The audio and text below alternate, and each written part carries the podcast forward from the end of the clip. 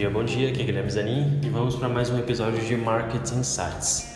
Vamos falar hoje um pouco sobre um assunto que todo mundo já bem sabe, vocês já estão bem acostumados aí, que é sobre o coronavírus. Mas eu quero tentar pegar um insight diferente para vocês. Vocês já pararam para pensar quais setores estão se dando melhor ou pior com essa crise do vírus? Bom, basicamente a gente sabe que esse é um vírus que ele é principalmente letal para as pessoas mais velhas, pessoas que também têm algum problema, alguma questão principalmente física que possa impactar eles, principalmente seja no pulmão. Então, o vírus ele geralmente ele impacta muito é, pessoas, principalmente com problemas de saúde. Dado isso mais constante, qual o setor que a gente já começa a pensar que pode se beneficiar desse, dessa crise? Primeiro é o setor hospitalar, né? Então, por exemplo, a gente tem um fundo imobiliário é, chamado NSLU, que é basicamente um shopping, um, um, um hospital, desculpa, na cidade de São Paulo, onde basicamente o hospital aluga o prédio do fundo imobiliário.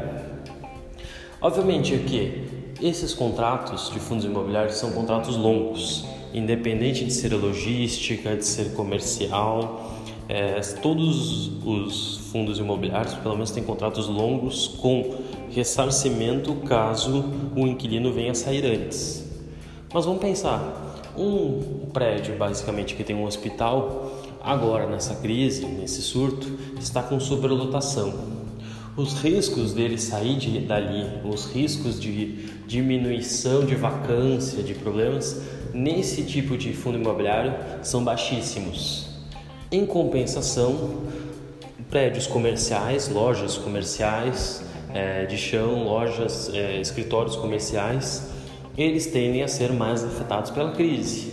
Por quê? Porque basicamente a gente vê pessoas é, sendo demitidas, recessão econômica, menor probabilidade de retornos longo prazo. Então, muitos desses fundos imobiliários que têm é, principalmente empresas comerciais podem ter sim um aumento de vacância no curto prazo. Mas vamos ser sinceros. É, primeiro, o fundo imobiliário ele tem, como eu falei, contratos longos.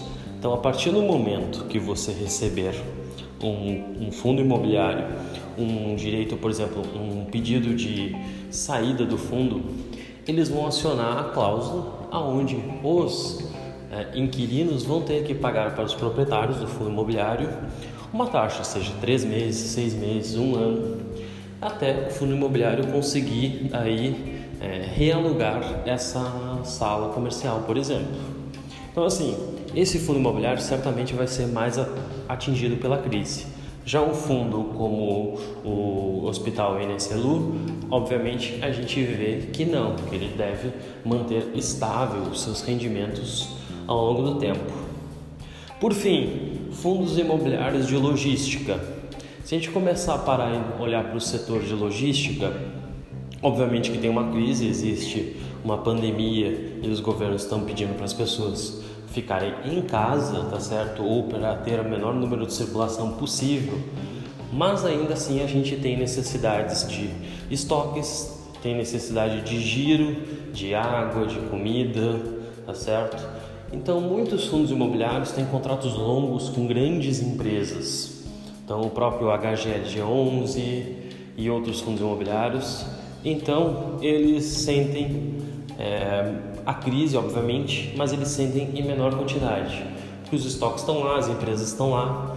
Obviamente que em uma crise, você possuir estoque, você possuir reserva, é com certeza um grande benefício para você voltar a vender no futuro.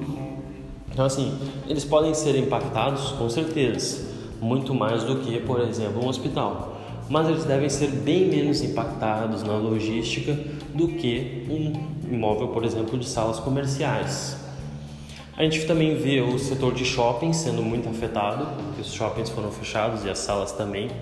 Alguns inquilinos já estão ameaçando não pagar, então esse é outro setor que é extremamente afetado pela crise. Tá? Assim como a gente começa a olhar para outros fundos imobiliários aí é, de lajes corporativas de grandes empresas, que sejam, por exemplo, empresas é, como a própria fibra, como a própria celulose, que esses aí, apesar de serem impactados, eles tá têm receita em dólar ou têm custos atrelados ao setor farmacêutico. Então, esses acabam sendo menos impactados. Então, se a gente fosse ranquear, eu acho que naturalmente a gente pensaria como o setor hospital sendo o menos afetado, depois a gente iria para a logística, a gente também poderia ver aí é, prédios comerciais aí também sendo menos afetados. E por fim, que seriam mais afetados, obviamente, seriam é, empresas corporativas, lajes corporativas e principalmente shoppings, certo? Olhando por outro lado, quando a gente começa a pensar na taxa de juros, a gente vê os juros aí, é, apesar dos governos, bancos centrais estarem reduzindo, o risco país e o risco de câmbio tem aumentado. Então a gente não vê uma grande é, disparidade nos preços. Por quê? Porque o mercado de renda fixa está hoje trabalhando com uma inflação baixa, apesar de que o dólar pode subir, pode aumentar a inflação, mas a gente vê um ganho real da taxa de juros ainda bem positivo. Para os investidores que estão comprando agora, de repente aproveitar essa oportunidade para comprar juros reais em um momento deflacionário, com certeza vão estar buscando maiores ganhos. Além do que a gente vê basicamente esse cenário aí como um cenário recessivo, pelo menos para os próximos um, dois, três anos. Se tiver persistência disso, quem tiver ganhos reais acima da inflação, com certeza vai estar garantindo aí uma ótima manutenção do poder de compra. Bom, é isso aí sobre os setores. No próximo podcast eu vou falar mais sobre o setor de ações, que são mais e menos impactados. Mas espero que tenham gostado e me mandem feedbacks dos seus insights aí sobre essa crise. Grande abraço a todos.